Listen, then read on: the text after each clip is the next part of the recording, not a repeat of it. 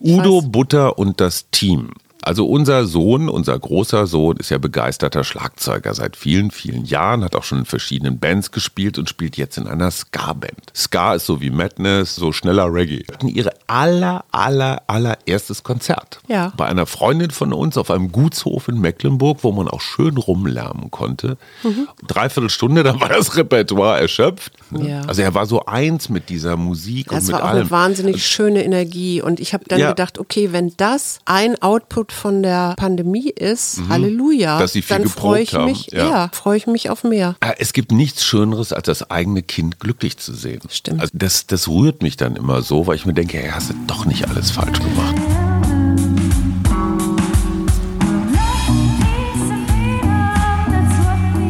Wir, Arbeit, Leben, Liebe. der Mutmach-Podcast der Berliner Morgenpost.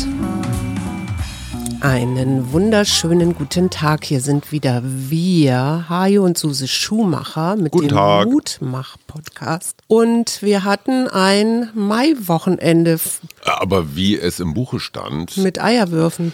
ja, das ist empört mich. verspätetes Ostern. Der Eierwurf auf Franziska Giffey ist natürlich abzulehnen als ähm, Mittel des politischen Diskurses. Aber ich muss Der an- kam angeblich aus dem klassenkämpferischen Block. Ja, das ist ja alles in Ordnung, aber was ich daran faszinierend finde, es gibt ein Foto von diesem Eierwurf. Ich glaube, es ist von AFP, also der französischen Nachrichten. Und der Bodyguard hat- Agence France Presse. Und das ist der Punkt. Das Ei hat ja nicht getroffen. Nee.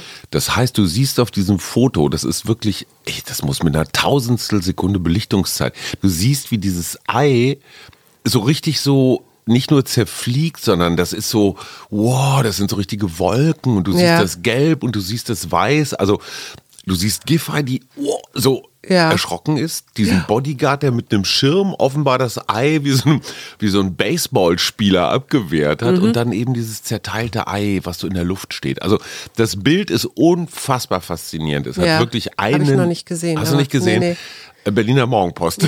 kann, man, kann man nur empfehlen. Also wirklich sensationell. Ja. Gut, es hat nicht getroffen. Franziska Giffey hat sich natürlich mit Abscheu Ja, und Empörung geäußert. Ja. Ja, komm, also es ist der 1. Ich find Mai. Das, ja, aber Komm, da wenn sind auch sie schon- auf, auf der Demo des Deutschen Gewerkschaftsbundes spricht, man man kann nicht. ihr mal zuhören und man kann sie auch gerne ausbuhen, aber man wirft nicht mit Eiern, finde ich bescheuert. Na gut, es gab ja offenbar eine doch etwas aufgeheizte Stimmung, immer wenn es um Rüstung ging. Ne? Also der DGB-Chef Rainer Hoffmann hat das ja auch kritisiert, hat gesagt, lieber in soziale Projekte investieren als in Waffen. Ist ja auch völlig richtig, aber der wurde auch gebuht. Also die Stimmung ist am 1. Mai in Kreuzberg traditionell aufgeheizt. Ja, dafür hat die Fahrraddemo, die ja auf der Stadtautobahn lang gefahren ist, unter Hashtag MyGruni, hat dazu aufgerufen, die Bewohner des Grunewalds kann ja nicht sein, also muss irgendwie Zehlendorf, also so der etwas Ja. vermögenderen Gebiete von Berlin, hat dazu aufgerufen, doch die Bewohner mögen doch ihr Vermögen abgeben und se sich selbst enteignen. Und äh, die Probleme, auf die sie dort auf dem Kiez, äh, im Kiez hingewiesen haben, sind soziale Abschottung und es gibt keine Spätis. Das zeigt, dass es nicht wirklich Berlin ist. Ne? Es zeigt auch, dass das nicht mehr 1. Mai ist, oder? Naja, die Fahrraddemo hat ja mit dem 1. Mai jetzt wenig zu tun. Das ist diese Sternfahrt, wo 20.000 angemeldet waren, glaube ich, und auch nicht ganz so viele gekommen sind. Da wird die Oder Autobahn soll das gesperrt. soziale Gerechtigkeit sein?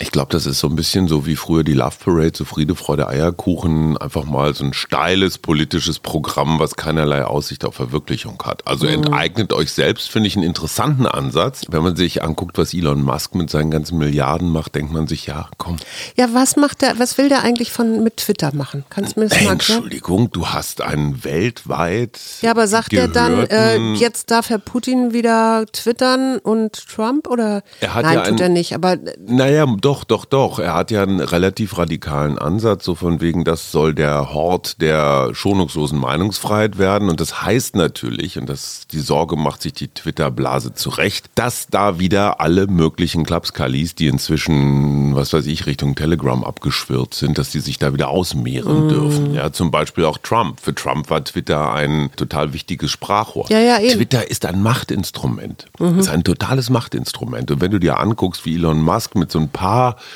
Tricks, äh, boah, jetzt kaufe ich hier mal meine eigenen Aktien oder jetzt ver verkaufe ich mal ein paar. Der kann ja mit seinem Aktienkurs ja so rauf und runter spielen. Ja. Das ist die entscheidende Frage. Darf ein Milliardär, also ein Aber einziger die- Mensch, Aber die Twitter-Leute haben sich doch auch erst dagegen gewehrt und dann ging es plötzlich doch. Hat, ich habe das nicht verstanden. wenn man genug Geld bietet für die Aktien und die Aktionäre sagen, ach, ja. dann verkaufen wir an Elon, dann ist das so. Ja. Also es ist ja auch noch nicht ganz durch. Also es hat ja was Oligarchenhaftes. Ne? Mhm. Wenn einer nur, weil er viel Geld hat, sich ein globales Medium kaufen darf. Aber entschuldige, Rupert Murdoch, Ja, der natürlich. Zeitungsmogul, macht seit Jahren denn Kampagnen gegen den Brexit. Und, Mhm. Ja, in und also- Russland machen sie das auch nur, da verstaatlichen sie dann halt solche Sachen. Ne? Ja, gut, das ist ein anderer Weg, aber das Problem, dass Vermögende die öffentliche Meinung kontrollieren. Ich meine, hey, wenn Mark Zuckerberg sagt, auf Facebook finden bestimmte Sachen nicht statt, dann finden sie da wahrscheinlich auch nicht Mhm. Nee, statt. aber russische Trolle finden da statt. Äh, Jeff Bezos, der Chef von Amazon, noch ein Milliardär, ich glaube auch dreistellig, hat sich die Washington Post gekauft 2013.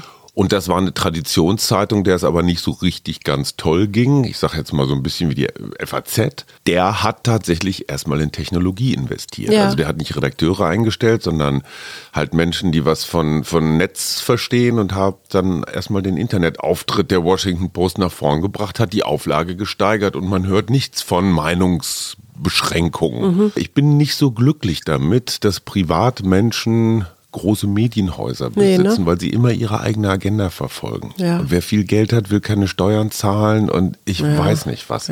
Wie will man das regeln in der Demokratie? Ich, weiß, es nicht.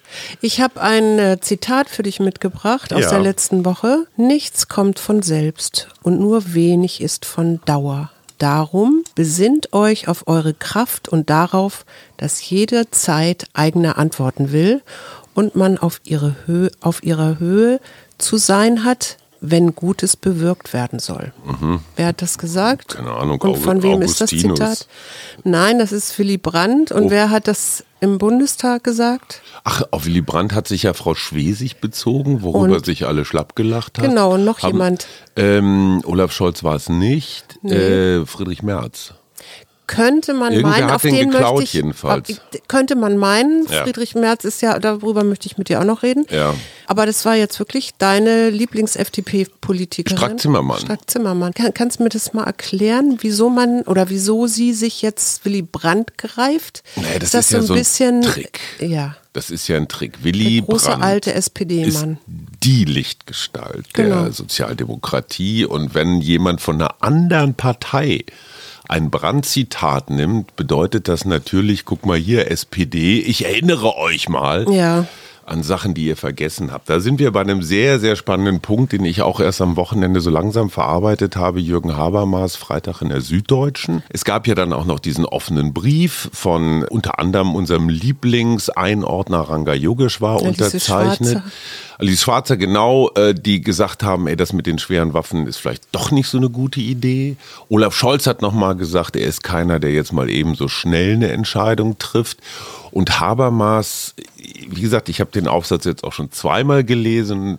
Es braucht du- du- immer so ein ja, bisschen. Genau, du brauchst mal ein bisschen. Ja, Habermas braucht einfach auch Ja. ein Weilchen, wobei der relativ verständlich ist. Und der weist auf ein Dilemma hin. Ein Dilemma, wenn du gegen eine Atommacht Krieg führst, Mhm. in diesem Fall die Ukraine, dann muss man halt höllisch aufpassen. Dass Die es, Ukraine? Ach so. Die Ukraine führt einen Krieg gegen so, ja. Russland, einen Abwehrkrieg. Ja. So, und Olaf Scholz sagt, auf gar keinen Fall mit reinziehen lassen. Als die Nazis, als die Wehrmacht Polen 1939 überfallen hat, da dachte auch jeder, naja, das ist halt irgendwie so eine Regionalgeschichte und dann eskalierte das so vor sich hin. Und das ist das, was Scholz auf jeden Fall vermeiden will. Ja. So, und jetzt kommt das Argument, was auch Habermas benutzt, und das finde ich sehr schlüssig. Putin entscheidet über die Eskalation. Also solange die NATO nicht von sich aus russisches Terrain beschießt, klar wird sie nicht machen, aber wenn Putin jetzt bestimmte rote Grenzen überschreitet, also Transnistrien angreift, das Baltikum angreift oder Bulgarien angreift, dann muss die NATO reagieren. Und das ist das Problem. Du kannst als NATO, als Westen, als EU, als Deutschland im Moment nur reagieren. Wir suchen übrigens noch einen Gesprächspartner, wenn euch einer dazu einfällt. Entscheidungstheorien. Genau. Ja?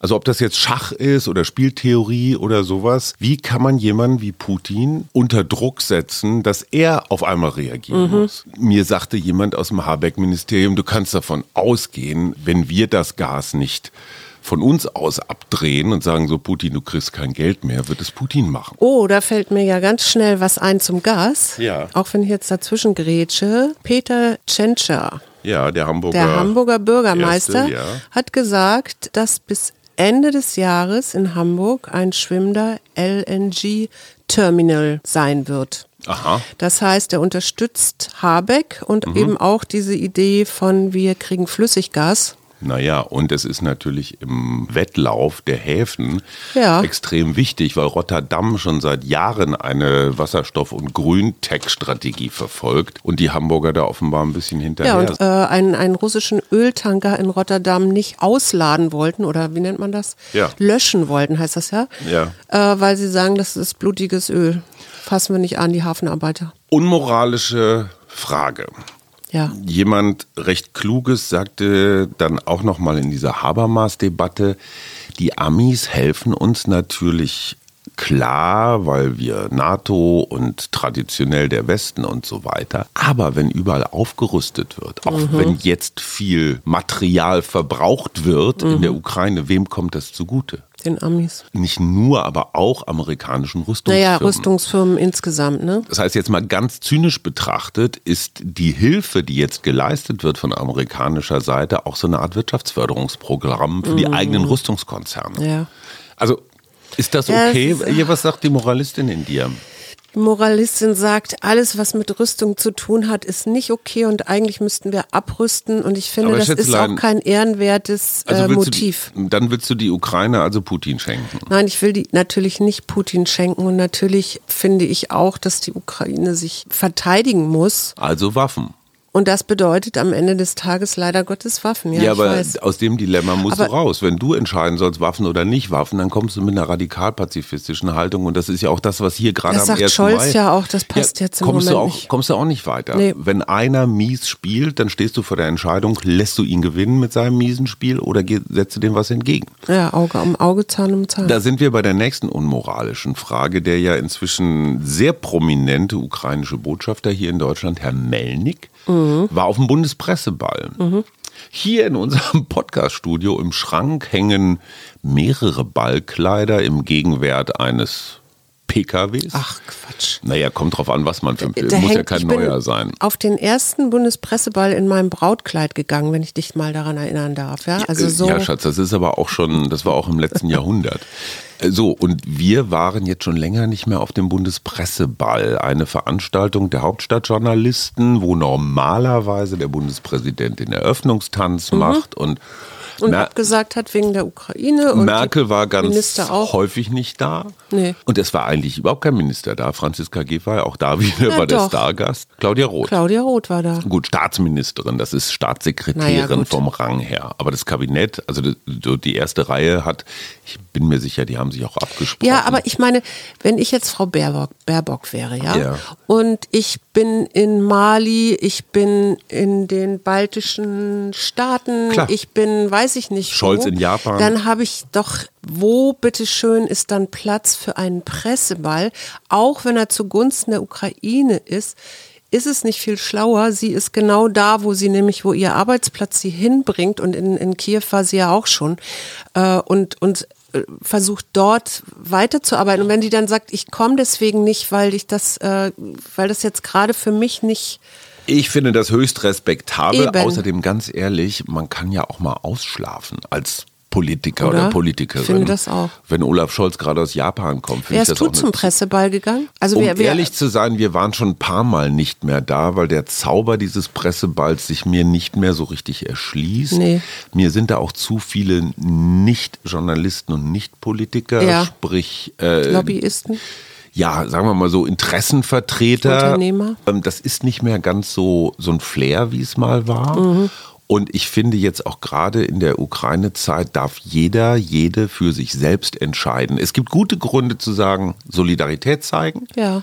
Melnik hat gesagt, ey, toll, die Journalisten und die haben diese Bundesregierung überhaupt dazu getrieben, uns mal ein paar Waffen zu liefern. Das hätte ich auf dem Bundespresseball auch gesagt. Und die trauen sich alle nicht hierher aus Angst vor unangenehmen Fragen. Ach, Quatsch. Und das wäre meine unmoralische Frage. Darf so ein ukrainischer Botschafter jetzt bei jeder Gelegenheit unserer Bundesregierung vorwerfen, wie, äh, was weiß ich, unsolidarisch ist? Ich finde, der überspielt. Mhm. Kann ihm auch irgendwann auf die Füße fallen. Ja. Ich habe neulich irgendwo mal den Namen Krawalnik gelesen. Ja, no games with names. Nee. Aber auch Zelensky, finde ich, muss aufpassen. So Nee, jeden nein, nein, Tag wieder die Botschaft, so, ihr helft uns nicht und da und da und Ja, da. ja, da- das da, Es verschleißt sich. ja, natürlich. Und Melnik hat selber gesagt, das Schlimmste, was an diesem Krieg passieren kann, ist diese Gewöhnung, dass Ja. es uns nicht mehr interessiert.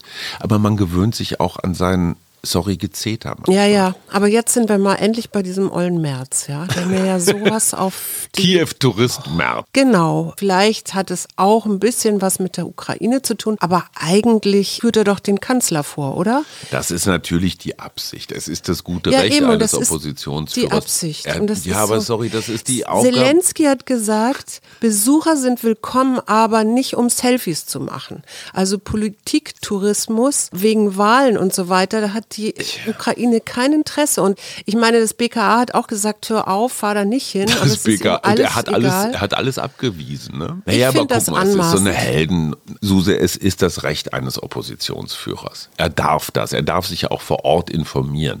Die entscheidende Frage ist, was kann er, Zelensky und der Ukraine Gar mehr, nichts. mehr mitbringen, Wir haben auch mit abgestimmt. Versprechen. Ja, er hat halt keine Mittel, keine Möglichkeiten. Auf der anderen Seite finde ich es besser, dass sich Politiker irgendwo informieren, als wenn sie es nicht tun. Ich meine, wir haben doch das gleiche Thema bei der A-Flut gehabt zum Beispiel. Wann denkst du, Gummistiefeltourismus. Ja, wann- Jetzt haben wir Splitterwestentourismus. ja, wann denkst du, wird Scholz in Kiew sein? Ich habe am Wochenende einen Kommentar über ein neues deutsches Verb geschrieben. Dieses neue deutsche Verb heißt Scholzen, Mhm. weil man merkt tatsächlich schon so ein bisschen was wie diese Handschrift von Scholz. Mhm. Er will sich von den Strack-Zimmermanns und Hofreiters dieser Welt nicht vorführen lassen, von seiner eigenen Partei natürlich auch nicht. Nee. Und deswegen wartet er zu und kommt dann aber irgendwann mit einer sehr überraschenden Wendung. Mhm. Ne? Also diese 100 Milliarden zum Beispiel hat keiner mitgerechnet. Ja. Oder jetzt, dass er sagt, die Geparden liefern, wir hat auch keiner mitgerechnet. Na, Also die Stimmung richtig eskalieren lassen, bis alle gezetert haben und dann mit irgendwas rauskommen. Das ist Scholzen, ein bisschen so wie der Übersteiger von Guido Buchwald, hat man auch nie damit gerechnet, dass der so Diego kann. Ich weiß nicht, ob das eine schlaue Strategie ist, Ja, weil es ist ja auch, ich meine, in Krisenzeiten ist immer der Ruf nach dem starken Mann, ja. Da sind eben viele, die sagen, ja, du hast uns doch da was versprochen, dass du es jetzt anpackst und wieso kommst du da nicht aus dem Quark? Ich habe ja die Idee, wenn du das Ganze mal so auf einer Metaebene guckst, Paul würde jetzt wieder sagen Verschwörungsideen, aber äh, wenn du das von der Metaebene guckst, äh, hat jeder so seinen Part, den er spielt. Ja. Und Scholz ist im Gegensatz zu mehr populistischen Politikern, die Ja. dann gleich nach Kiew fahren, Ja.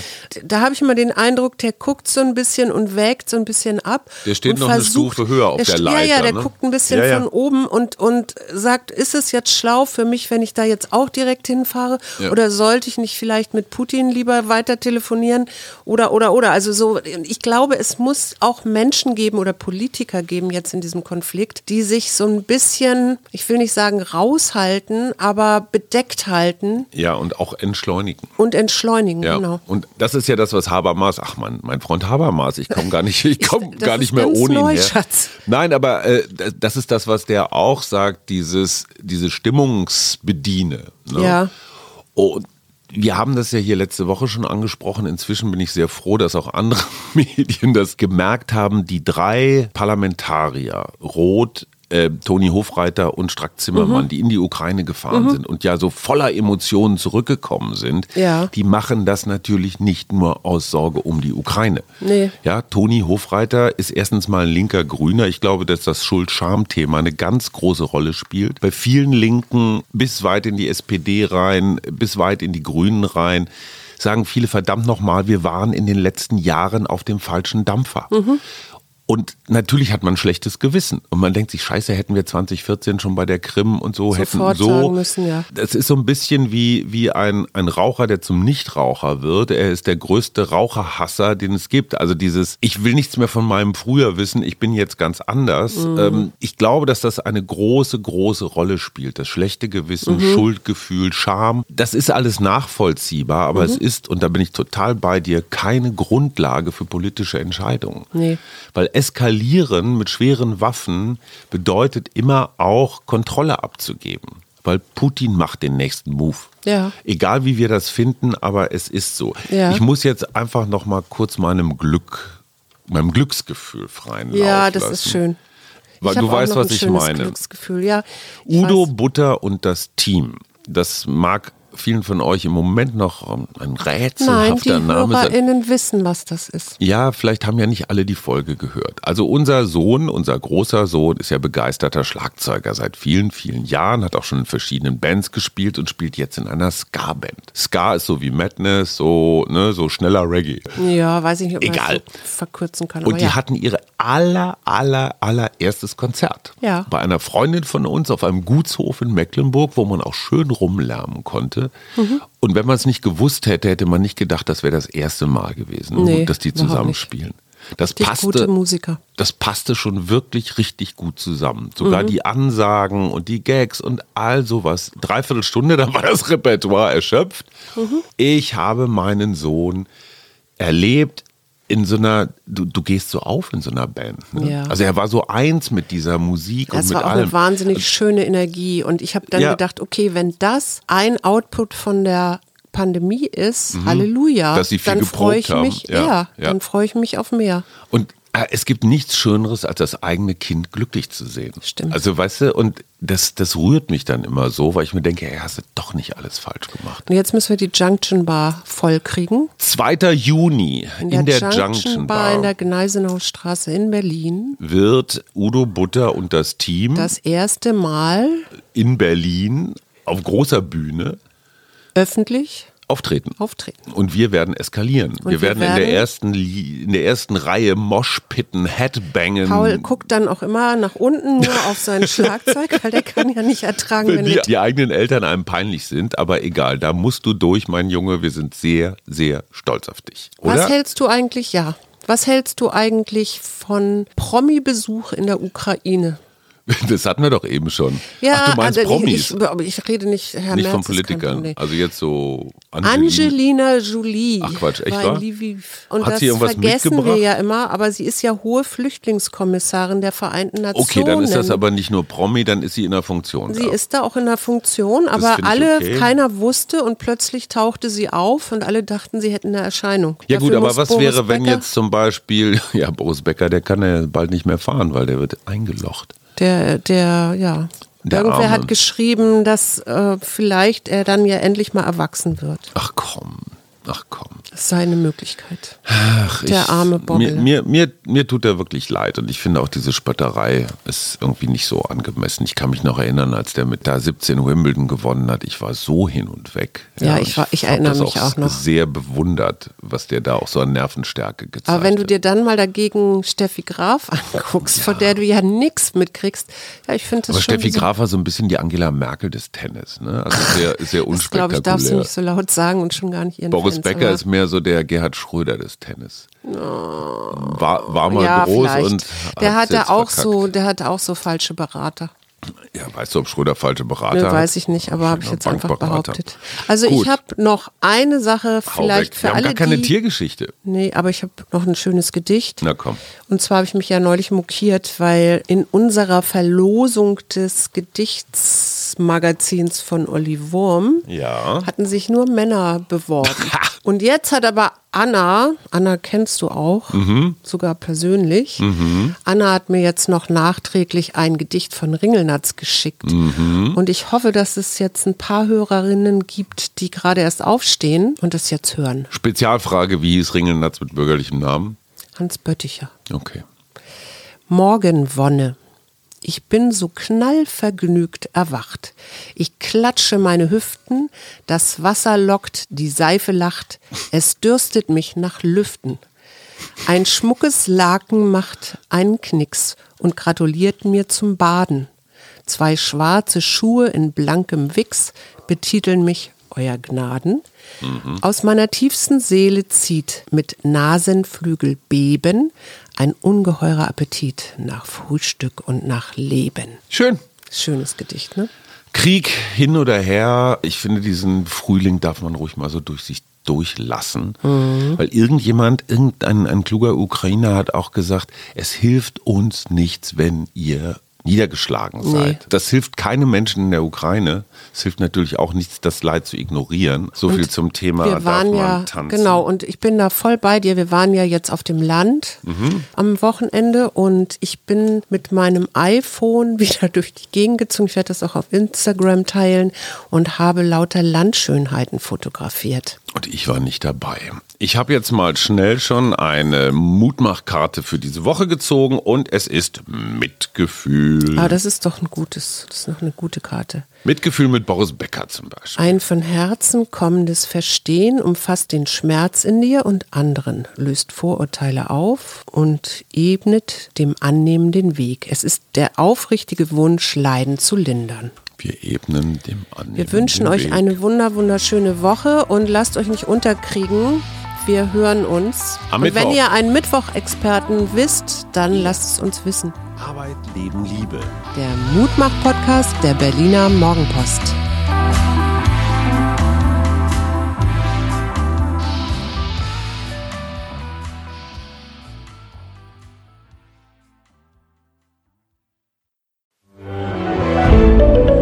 Ein Podcast von Funke.